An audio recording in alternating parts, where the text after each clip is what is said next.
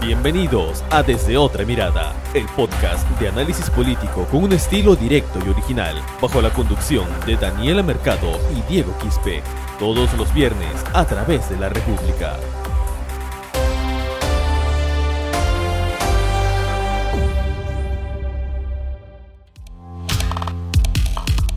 Hola, ¿qué tal amigos que se conectan a su podcast desde otra mirada? Los saluda desde la conducción su amigo Diego Quispe. Bienvenidos al programa número 16 y también al primer programa de este año 2021, año del bicentenario.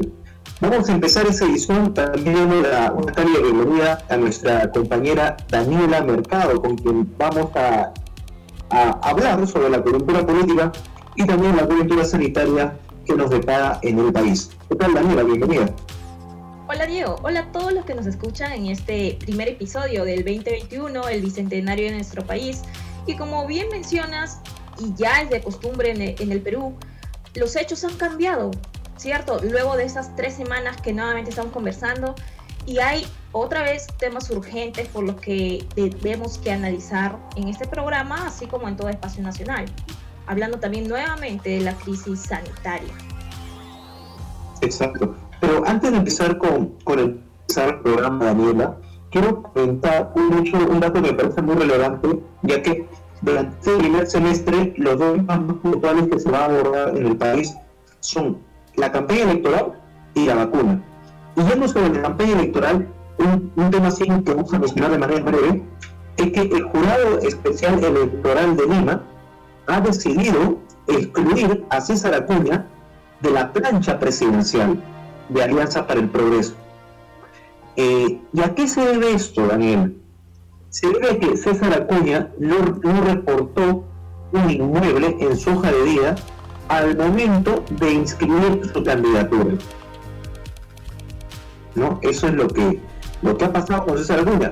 ¿Qué es lo que luego después? Bueno, su personal tiene tres días para apelar ante el Jurado Nacional de Elecciones. Estamos ante un posible caso similar a lo que pasó en el 2016. No sé si te acuerdas, Daniel, en 2016 Acuña fue excluido también de la campaña electoral. Claro, claro, como mencionas. Y esta exclusión en esta campaña es la primera, ¿cierto, Diego? La primera que se está, que el jurado electoral especial ha declarado de esta manera a una candidatura. Es la primera exclusión que se da en el transcurso de esta campaña electoral. Y también es bueno resaltar, Diego, que claro, en este caso Acuña ha cometido la, esta infracción de omitir la información, porque obviamente eso no sigue el principio de la transparencia, pero también es importante ver un detalle que también está en la resolución y que él mismo ha declarado anteriormente. César Acuña tiene 18 bienes inmuebles, 17 de ellos en el Perú y uno en el extranjero. Es, y, y bueno, el por, ha adquirido un nuevo bien antes de las elecciones y por qué no lo informó a tiempo. Esto, como menciona, no, y como mencionó, creo, el, el presidente del Jurado Electoral Especial de Lima Centro 1, no se puede añadir nuevamente al formulario. Pero claro, este se va a apelar. El formulario, según lo que ha dicho el señor Luis Carrasco, presidente del Jurado Especial Electoral, es, está escrito en piedra. Ya no puede añadirse más información. Entonces, cuando esto se discuta en la instancia superior, que es el Jurado Nacional de Elecciones, el debate va a ser qué es lo que pesa más, ¿no? El hecho de respetar la ley de organizaciones políticas o el hecho derecho a la participación ciudadana en una contienda electoral. Claro. También es importante señalar que todo candidato debe seguir este principio de transparencia. ¿Por qué tal vez los partidos esperan hasta último minuto para informar, para registrarse, registrar su solicitud en, la, candidatura a, las elecciones y también por qué a último minuto registran los, los bienes que tienen? ¿Por qué no son transparentes desde el inicio? ¿no? Exacto, pero vamos a ver cómo, cómo, cómo, es, que, cómo es el desenlace de este caso. Pero vamos a pasar ya al tema que nos ha tenido en, en suspenso durante este inicio de año, que es la vacuna. Sabemos muy bien de que se había caído eh, los acercamientos para suscribir un acuerdo con la, con la farmacéutica Pfizer.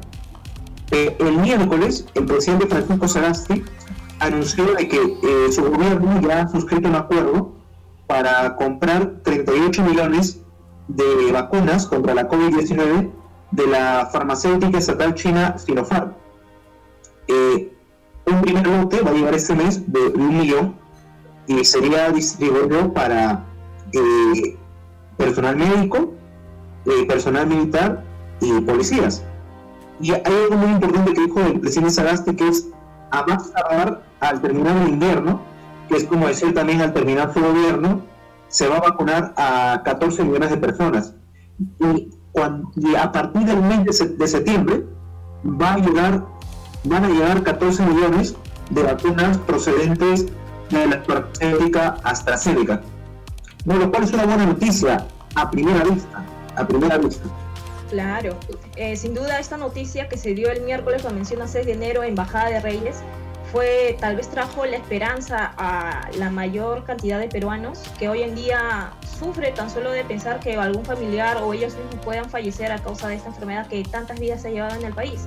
Sin duda es una noticia esperanzadora y que toda entidad se lo ha recibido con gusto, y, pero claro, siempre es bueno tal vez eh, anunciar la fiscalización de que la distribución sea la correcta.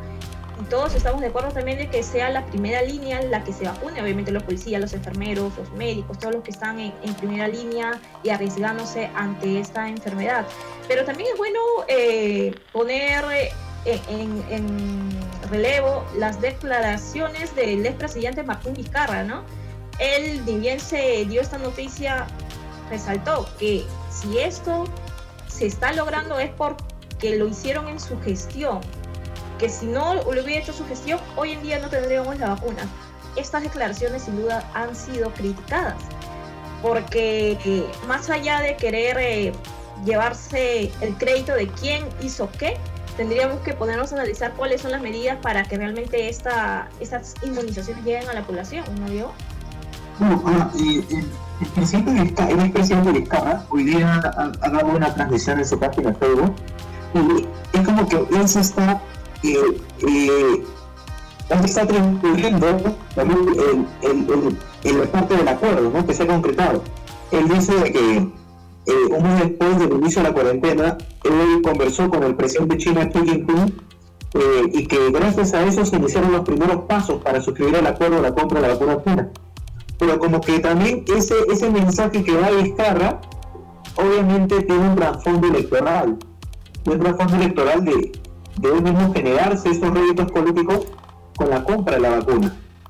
Pero eh, hoy, hoy, por ejemplo, Hindenburg en sus 13 ha sacado un informe muy interesante eh, sobre cómo ha sido esta negociación, ¿no, Daniela? ¿Cómo ha sido la negociación y por qué se cayó la compra de la vacuna Pfizer?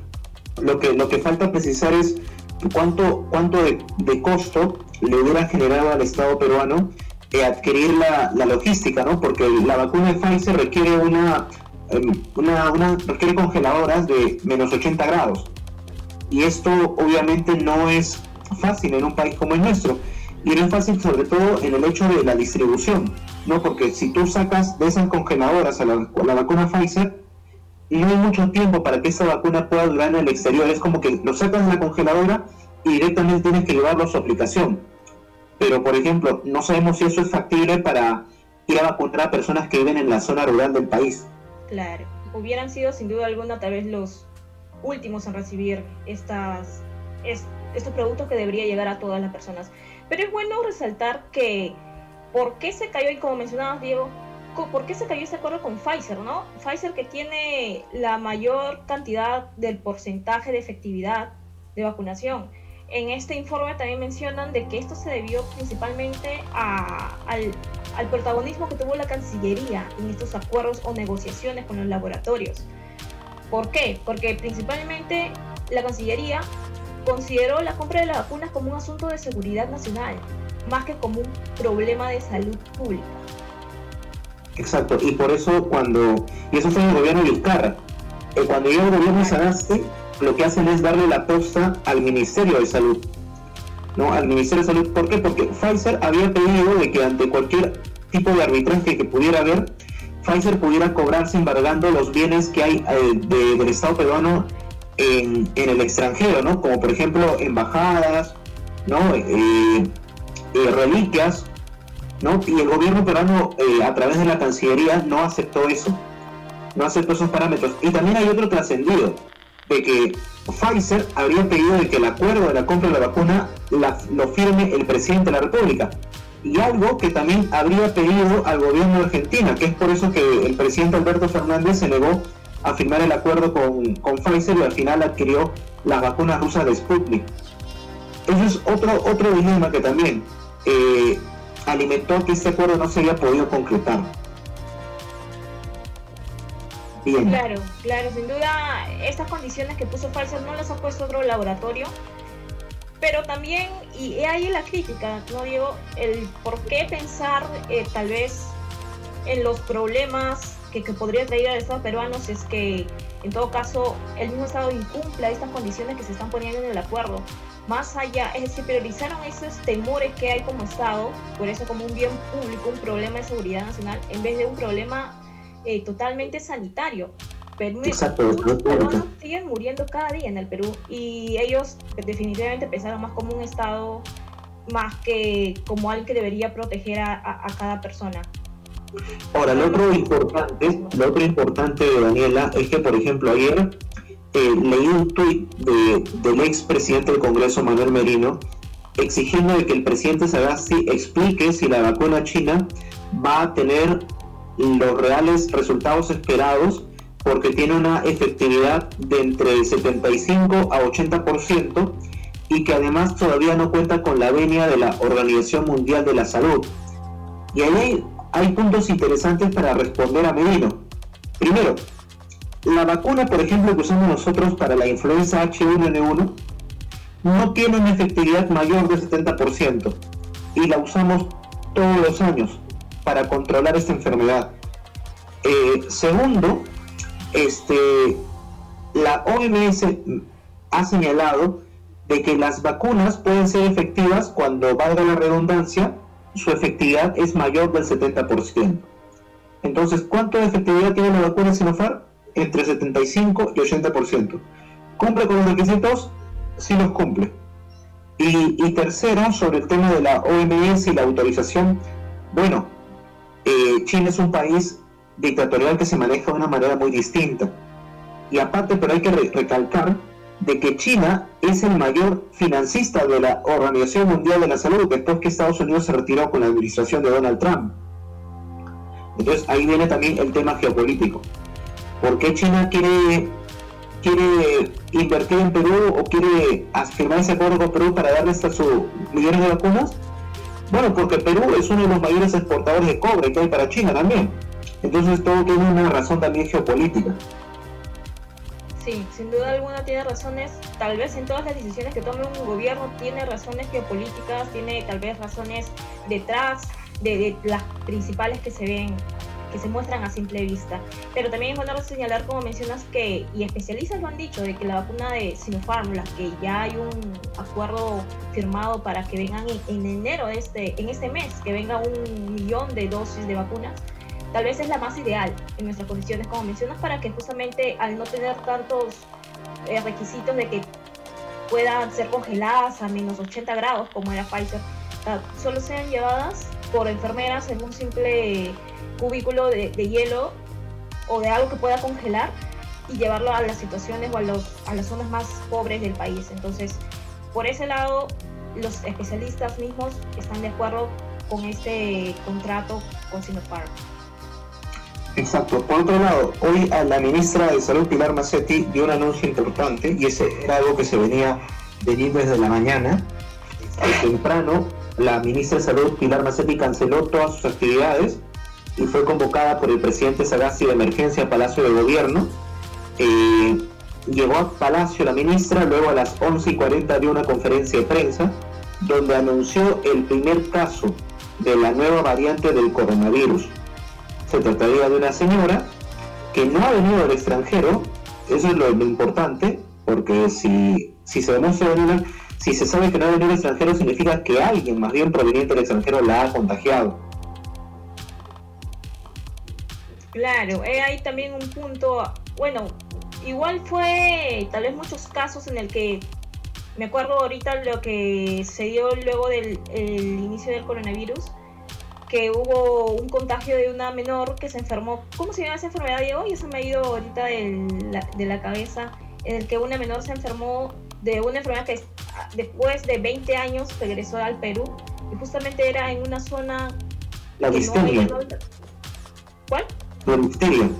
Sí, la difteria, ese mismo. Y que justamente esa persona no había tenido contacto, ¿no? Y es por otra vez un caso en el que no se entendía las razones del por qué se contagió. Y este es un nuevo caso con esas mismas circunstancias en el que no se entiende por qué se contagió. Eso significa que hay más contagiados. Entendamos de que este es el primer caso registrado. Pueden haber muchos más en relación a este, a este mismo punto que estamos tratando.